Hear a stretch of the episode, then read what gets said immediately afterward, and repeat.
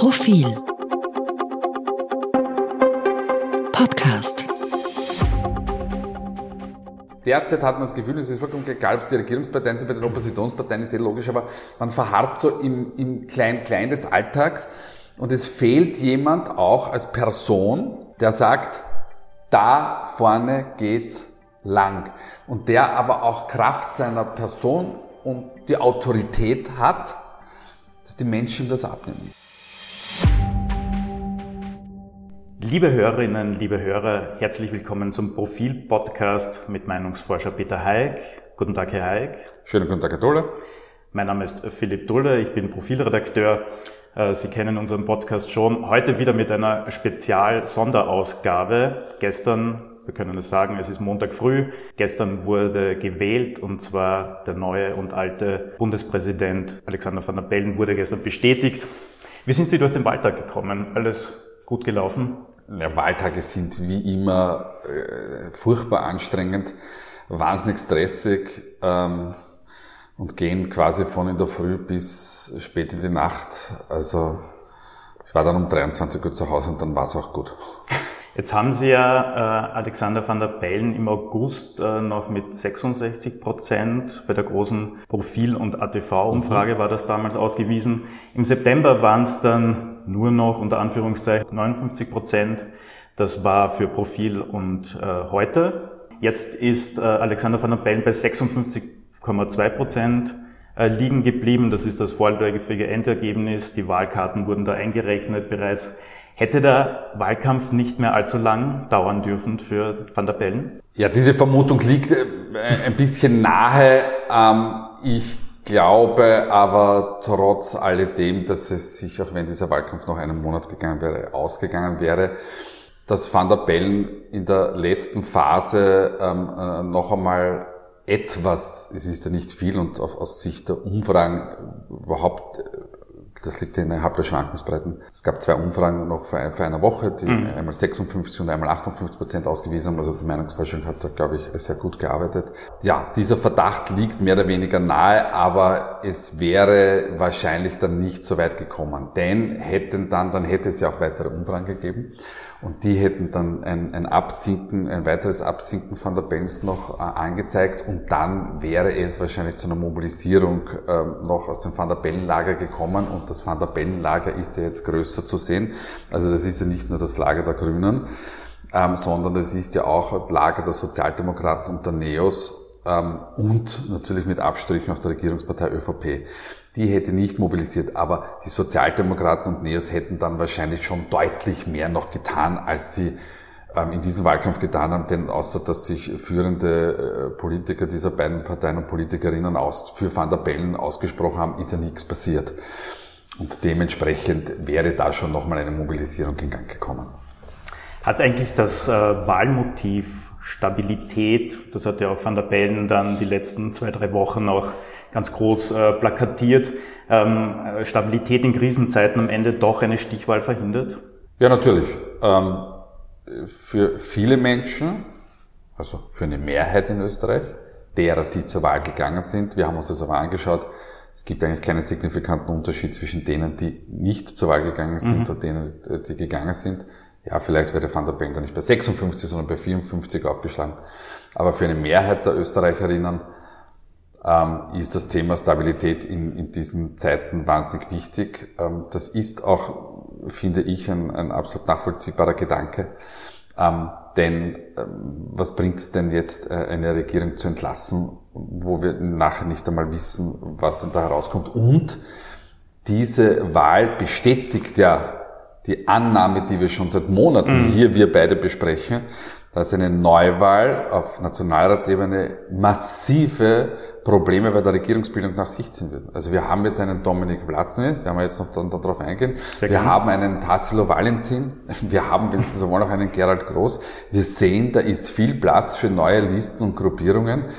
Und das bereitet sowohl der Rechten als auch der Linken ähm, Probleme, also sowohl bei Sozialdemokraten mit Platzny, ähm, als auch auf der, auf der rechten Seite mit Groß in Abstrichen Valentin, weil Valentin ist Mitte rechts. Also da tut sich was auf und dementsprechend ist oder war es für die Republik wichtig, dass es in der Hofburg ähm, Stabilität gibt.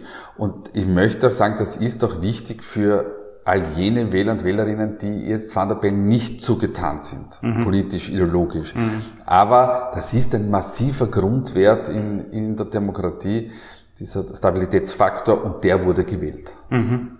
Sie haben ja schon gesagt, äh, Alexander van der Bellen wurde mehr oder weniger von vier etablierten Parteien unterstützt. Ähm, Sagen wir Parlamentsparteien. Parlamentsparteien. Gab es Überraschungen, welche Wählerinnen und Wähler ihm dann im Endeffekt wirklich gewählt haben? Nein, da gab es keine Überraschungen. Ähm, äh, natürlich waren, waren Sozialdemokraten und, und ÖVP-Wähler und Wählerinnen äh, zu, zu, ganz großen Teilen, also sagen wir ganz salopp, Daumen mal Pi, 80 Prozent, wohlgemerkt immer derer, die hingegangen sind.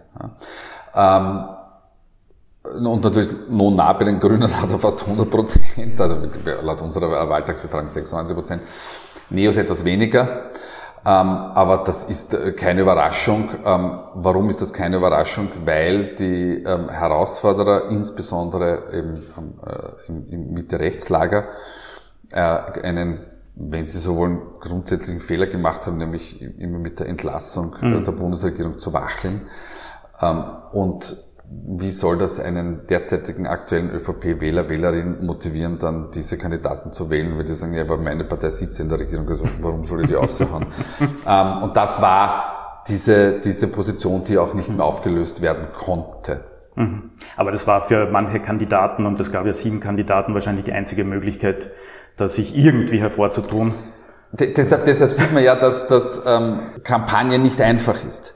Das war der klassische äh, Problemfall, insbesondere für Rosenkranz. Für die anderen ja nicht, weil einem Gerald Groß war ja das egal. Der wollte seine, seine, seine Marke stärken. Der hat gesagt, das schaue ich mir jetzt einmal an. Und da gehe ich jetzt mit einer klaren Botschaft hinein, klare Kante.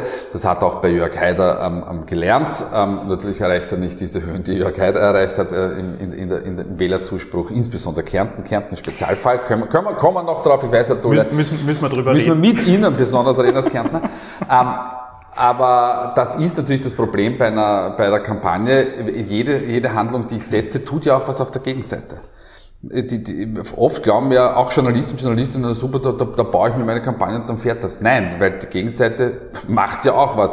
Und da, das ist das schönste Beispiel daran, dass ich sage, wenn ich sage, ich entlasse die Regierung, na, dann habe ich auch Probleme auf der Gegenseite, lustigerweise aus dem Lager, aus dem ich Wähler brauche. Insofern war das problematisch. Jetzt hat der Van der Bellen nochmal ganz kurz äh, zum Bundespräsidenten. Aber jetzt hat er immer gesagt, obwohl ich es gar nicht mehr hören kann, das sei alles keine Gmate Wiesen. Ich sage es jetzt, glaube ich, zum letzten Mal, dann hoffentlich hört man das dann nicht mehr so oft. Ich kann es zumindest nicht mehr hören. Kann man sagen, dass er jetzt mit einem blauen Auge davongekommen ist? Nein, weil am Ende des Tages ist es vollkommen egal, ob er 56, 58 oder 60 Prozent macht. Und es ist vollkommen egal, ähm, ähm, ob das die, die, die schlechteste Wiederwahl eines, eines Kandidaten war, abgesehen davon, dass man das ja mit früheren Wahlgängen nicht vergleichen kann und auch früheren ähm, ähm Kandidaten und Kandidatinnen nicht vergleichen kann. Also das ist müßig darüber zu diskutieren. Ähm, es zeigt nur die, die Wahl, dass es ähm, neben den etablierten politischen Bewegungen und damit meine ich alle Parlamentsparteien, mhm. auch ähm, die Möglichkeit gibt für andere neue Listen. Und das ich kann mich nur wiederholen. Ja, das, das, das, wird, das wird on the long run ein Problem werden, wenn wir ein sechs, sieben oder acht Parteienparlament haben und dann viel Spaß alle miteinander. Aber das zeigt uns die Wahl. Und ob Van der Bellen jetzt sechs oder sechs, 56 oder 58, neppig, das ist was für die Geschichtsbücher. Ich wollte gerade sagen, heute kann man noch drüber reden, aber morgen wird das wahrscheinlich schon. Wir sind eigentlich schon später dran. Auf Platz zwei ist ja Walter Rosenkranz äh, gelandet. Da war natürlich der Wunsch, irgendwie in die Stichwahl zu kommen. Aber warum haben die Menschen überhaupt dem FPÖ-Kandidaten die Stimme gegeben? Was war denn so der Hauptgrund? Die Haupt, also sehr spannend. Ähm, bei unserer Wahltagsbefragung war der Hauptgrund, wirklich der Hauptgrund, ja. Walter Rosenkranz zu wählen, die Abwahl von Van der Bellen. Das ist sehr interessant. Wir, wir stellen ja im Gegensatz zum Kollegen, glaube ich, von, von, von Sora, ähm, stellen wir eine spontane Motivfrage. Also der, der Befragte nennt uns einen Kandidaten und dann fragen wir, warum? Ganz simpel. Ja. Im Coaching heißt nur keine Warum-Fragen stellen, aber wir machen das. Und dann sagen uns die Leute das und äh, das wird aufgeschrieben und dann wird das codiert und zusammengefasst. Und das ist wirklich interessant, weil das einen veritablen Unterschied darstellt zu den anderen Herausforderern, wo das so nie genannt wird. Es haben überhaupt die, jeder Herausforderer hat auch wirklich ein anderes Themenfeld besetzt. Das ist sehr spannend. Aber wie gesagt, Rosenkranz wurde gewählt, dass man Van der Bellen abwählt. Es gibt dann noch ein paar andere Gründe. Er, er hört aufs Volk, klassische FPÖ-Positionierung. Ähm, ähm, er, er hat Erfahrung als Volksanwalt. Mhm. Das, das kennt die Probleme der Menschen. Genau, kennt die Probleme der Menschen, ist, ist, ist mein Kandidat, ist der beste Kandidat. Also für die, die für Walter Rosenkranz gestimmt haben, wie auch für alle anderen Kandidaten, haben ein recht klares Bild von ihrer Wahl. Das ist übrigens ein interessanter Unterschied zu Parteiwahlen. Mhm. Bei Listenwahlen ist das meistens viel indifferenter. Also wir hören zum Beispiel, ich bringe ein klassisches Beispiel, wir hören bei den Neos noch immer frischer Wind. Die sitzen, seit, die sitzen seit 2013 im Parlament und irgendwann bin ich neugierig, ob sich dieses frischer Wind äh, ein bisschen abgenützt hat. Gut für die Neos, aber äh, aus Wählersicht ist es doch eine sehr indifferente ähm, Bezeichnung. Und das haben wir bei Kandidatenwahlen nicht. Sie haben ja nochmal ganz kurz zu Rosenkranz, aber in der letzten großen Umfrage im September äh, ist er noch auf 13 Prozent äh, mhm. gekommen. Jetzt äh, liegt er bei 17,9. Mhm. Ist es eigentlich typisch für einen FPÖ-Kandidaten, dass die dann im Endeffekt doch noch stärker abschneiden? Nein, äh, dazu muss man, Sie müssen einen zweiten Wert dazu nennen. Mhm. Und der zweite Wert war, jetzt muss man dazu sagen, wenn wir sprechen von im September, die Feldarbeit dieser Umfrage war von 7. bis 15. September. Also ein Monat vor der Wahl. Mhm. Es war nur die Publikation drei Wochen vor der Wahl, aber die Feldarbeit selber hat vier Wochen vor der Wahl stattgefunden. So. Und jetzt müssen Sie einen zweiten Wert zum, zu den 13 Prozent von Rosenkranz dazu sagen, nämlich wir haben Groß damals bei 9 Prozent ausgewiesen. Und das ist aufgegangen. Wir haben damals gesehen, dass fast jeder dritte Freiheitliche gesagt hat, ich wähle groß mhm. und das dürfte sich in den drei letzten Wochen noch einmal verschoben haben. Wie gesagt, die Kollegen von OGM und Market haben das eine Woche vor der Wahl mehr oder weniger schon attestiert gehabt. Die haben schon dann äh, Rosenkranz bei 16 ausgewiesen und Groß bei 5 oder mhm. 6. Und das ist dann, das, das ist genauso. was es am ja. Schluss ja dann auch war. Ja? Ähm, und da dürfte sich dann in den letzten Wochen noch einmal das verschoben haben und ähm, man muss ja bei den Meinungsforschern auch immer darauf hin, was sie sagen und nicht nur welche Zahlen sie hinschreiben.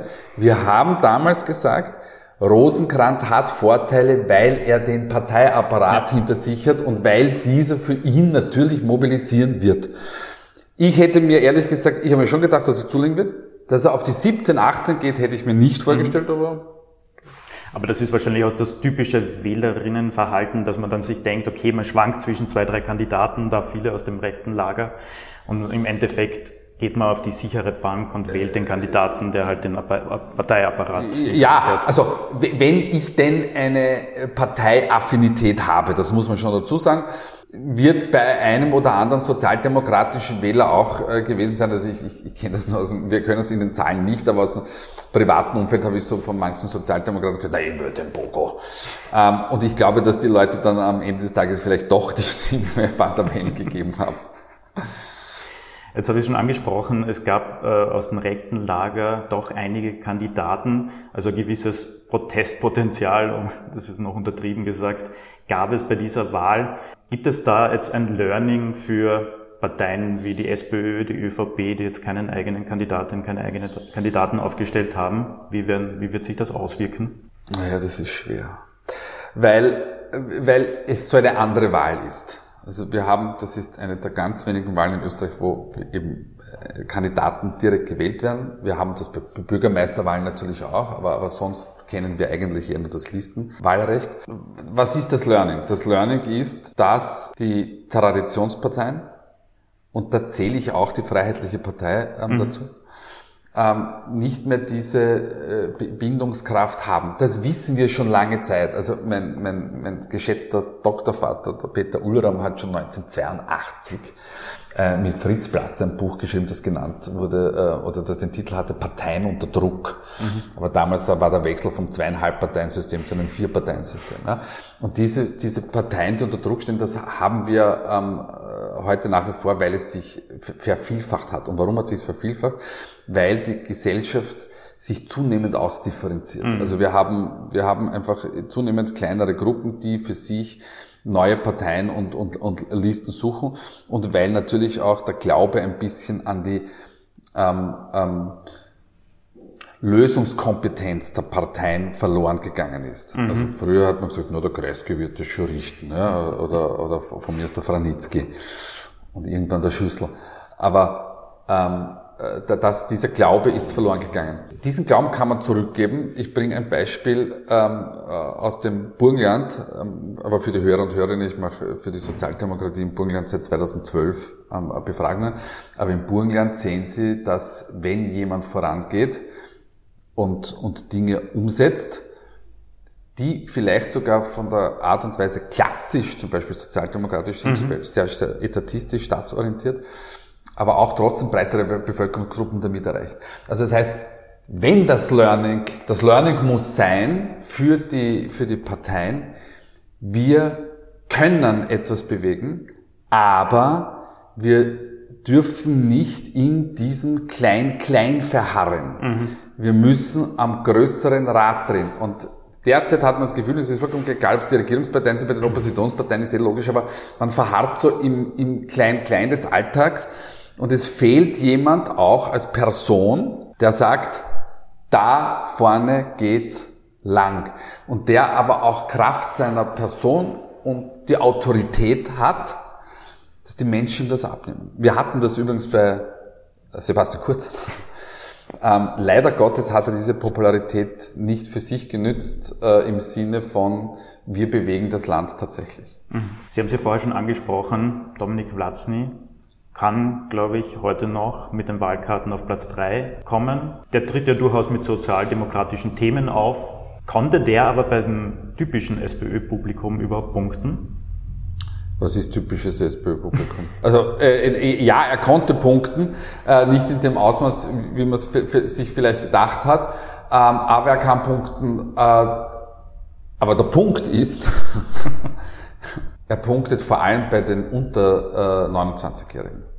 Dort ist er der klare zweite Kandidat hinter Van der Bellen. Auch Van der Bellen hat bei den unter, unter 30-Jährigen auch 50 Prozent geholt. Also Abgesang auf Van der Bellen schaut auch in dem Fall anders aus. Aber er punktet ganz klar bei den Jungen und äh, das ist deshalb auch so spannend, weil vielleicht kann er auch junge Menschen ähm, zur Wahl bewegen, denn wir haben einen signifikanten Unterschied im Wahlverhalten zwischen alt und jung. Also mhm. die 60-Plus-Generation, ähm, die ähm, sind weit in den 70er, um nicht sagen fast 80er äh, Wahlbeteiligung, währenddessen die Jungen deutlich unter 50 liegen. Mhm. Ja. Ähm, und äh, da sieht man schon einen, einen ganz klaren ähm, äh, Unterschied und da sind Kandidaten wie Vlazny durchaus, äh, wie soll ich es formulieren, wünschenswert äh, im, im Sinne von der politischen Mobilisierung, nicht in der, äh, in der Politik an sich, weil das möchte ich nicht beurteilen, aber in der politischen Mobilisierung ist das natürlich äh, ein, ein, ein, ein Thema. Aber so im Hinblick auf die nächste Nationalratswahl, man weiß ja nicht, äh, inwiefern äh, Dominik Vlatzny da mitspielen wird, aber muss sich jemand wie Pamela ja, die Wagner da Sorgen machen? Ja, natürlich. Wenn Vlatzny antritt, und, und das vielleicht ein bisschen, noch ein bisschen geschickter macht äh, als jetzt, denn in den in diesen Duellen und Diskussionen und Interviews na, da hat er alles andere als eine formidable Figur gemacht, aber das ist vielleicht auch gar nicht nötig. Vielleicht sagen, also wir wissen es ja aus der Wahltagsbefragung, die, die ihn gewählt haben, sagen, er ist, er ist authentisch, mhm. wie Gerald Groß zum Beispiel. Ähm, nur auf der anderen Seite, ähm, er, ist, er ist jung, frisch, dynamisch, ich nehme ihm das ab, was er sagt. Ähm, why not? Viel spannender sind seine Werte in Wien. Weil in Wien ist er mit Rosenkranz nahezu ex equo Zweiter, glaube mit 10,9 Prozent. Und ich glaube, die Wiener Sozialdemokratie macht sich schon seit geraumer Zeit so, so ihre Gedanken darüber, was, was einer wie Vlatzny bedeutet. Denn die Wiener Sozialdemokratie ist natürlich 42 Prozent bei der letzten Wahl, dann ging es stark rauf, jetzt ist die, jetzt war die Wien Energiekiste, jetzt ist wieder ein bisschen runtergegangen, aber grundsätzlich ist das natürlich eine stabile Partei, aber auch die Wien, äh, die Wiener SPÖ ist natürlich eine Partei, die tendenziell natürlich ältere Semester anspricht. Und jetzt spreche ich nicht nur von der Generation 60 plus, aber auf jeden Fall bei den Jungen haben natürlich auch Parteien wie die Wiener Sozialdemokratie natürlich ihre Probleme. Aber nicht nur die, sondern vielleicht auch die Kärntner SPÖ, Landeshauptmann Peter Kaiser Wie wird der heute aufwachen nach diesem Wahlergebnis? Oder wird man wieder sagen, okay, Kärnten historisch gesehen keine große Überraschung? Ich würde es eher so einordnen, dass, dass Kärnten ein, ein großes äh, Potenzial Mitte rechts bis weit rechts hat. Ich zitiere Landeshauptmann Wagner, den Sie, glaube ich, nicht mehr erlebt haben, aber der mal gesagt hat, der Kärntner ist zuerst sozial und dann national. Äh, es ist, also in Kärnten verwundert mich das Ergebnis mal nicht. Punkt eins. Punkt zwei, Van der Bellen hat in Summe genau das Potenzial wieder abgeholt, das er in der Stichwahl im Dezember äh, 2016 ähm, geholt hat. Und es ist trotz alledem eine äh, Bundespräsidentenwahl gewesen. Die Kärntner Sozialdemokratie wird von hohem Niveau kommend sicher Verluste hinnehmen müssen. Ich gehe davon aus, dass sich diese aber in Grenzen halten werden, weil Landeshauptmann Kaiser einfach ähm, sehr gut positioniert ja. ist als Person. Ähm, und die Sozialdemokratie natürlich als Oppositionspartei im Bund nicht so stark im, im, im Fokus steht, wie es, wie es eine ÖVP oder, oder Grünen tun, auch bei Landtagswahlen dann schlussendlich.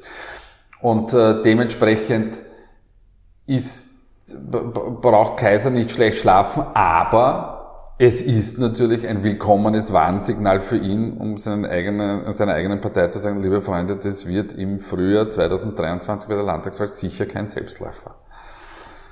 Wir müssen noch ganz kurz reden, und zwar eine andere große Gruppe, die Nichtwähler. Mhm. Also die Wahlbeteiligung liegt diesmal bei 65,9 Prozent. Das ist gar nicht so schlecht, oder? Was gar nicht so schlecht ist, ja, wir im Vergleich äh, Heinz-Fischer-Wahlkampf, Wiederwahl 2010, 53, das ist in Ordnung.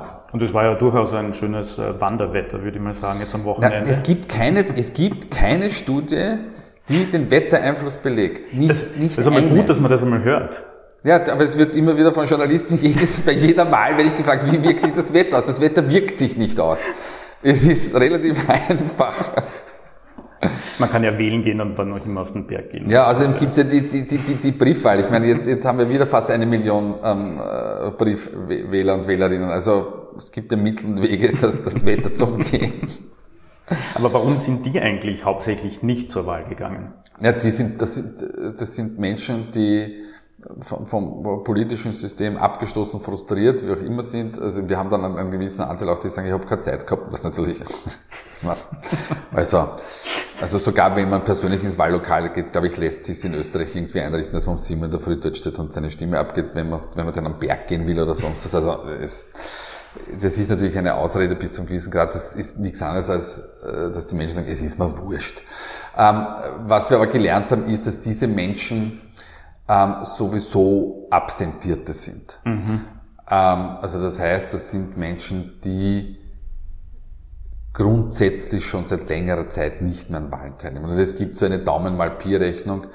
Ähm, wenn jemand einmal nicht zu einer Wahl gegangen ist, nur dann, mein Gott, dann war das halt so. Aber wenn jemand zwei oder dreimal hintereinander bei Wahlen nicht teilgenommen hat, und jetzt meine ich nicht immer dieselbe Wahl, also nicht bei dem Bundespräsidentenwahl, sondern wenn die Menschen halt jetzt bei der Bundespräsidentenwahl, bei einer Landtagswahl und dann bei der Nationalratswahl, die hintereinander abfolgen sind, nicht gegangen sind, dann sind die meisten schon so weit weg vom System, dass ähm, es zu einer echten Richtungswahl kommen muss, dass diese Menschen wieder mobilisiert werden können. Aber es ist schon auch interessant, dass bei so einem äh, Kandidatenfundus, der ja diesmal, diesen Dienst diesmal gegeben hat, dass man sich da nicht jemanden findet, dem man die Stimme gibt. Überraschend.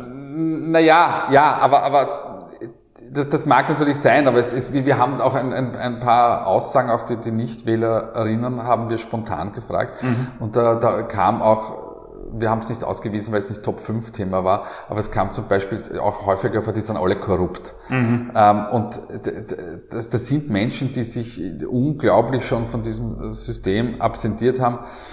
Ähm, es werden natürlich auch größere Potenziale von, von Autoritären befinden. Also wir, wir gehen davon aus, was heißt wir gehen davon aus, wir wissen das, ähm, circa 10 Prozent, das ist aber seit Jahrzehnten stabil, seit den 50ern, aber 10 Prozent der österreichischen Bevölkerung sind anfällig für autoritäre Tendenzen, also das heißt Abschaffung mhm. der Demokratie. Mhm.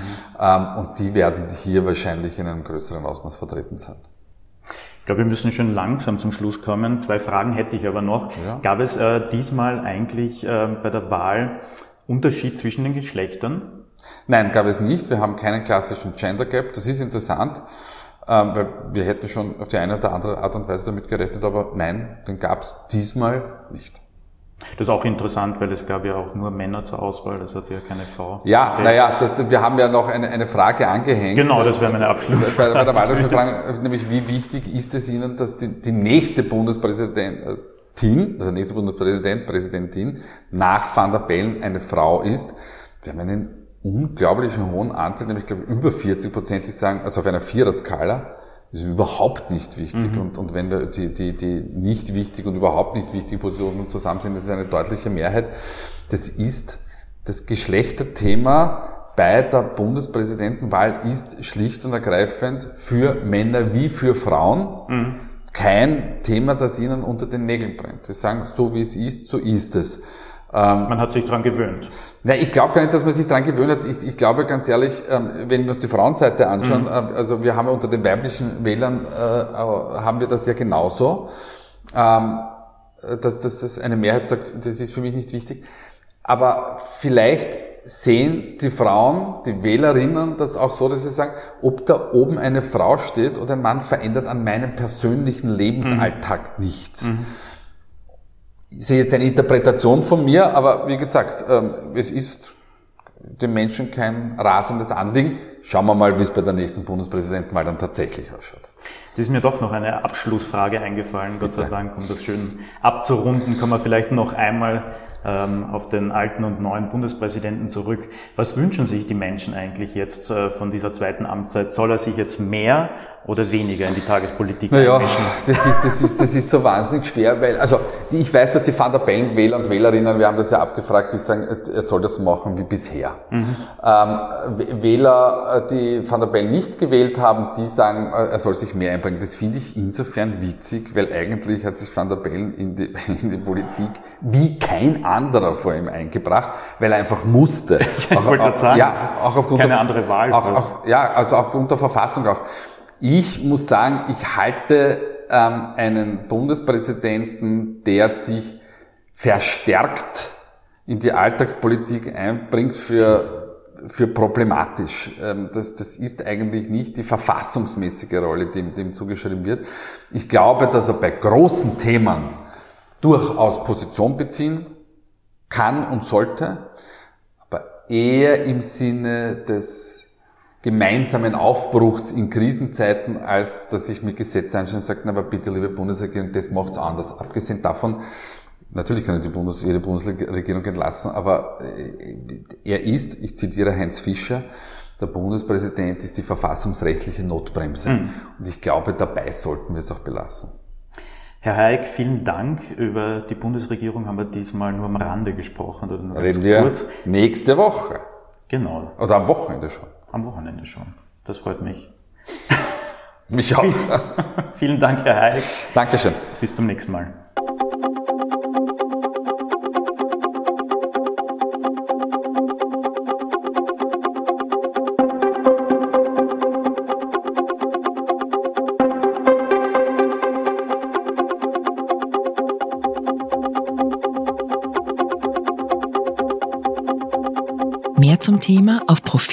Mehr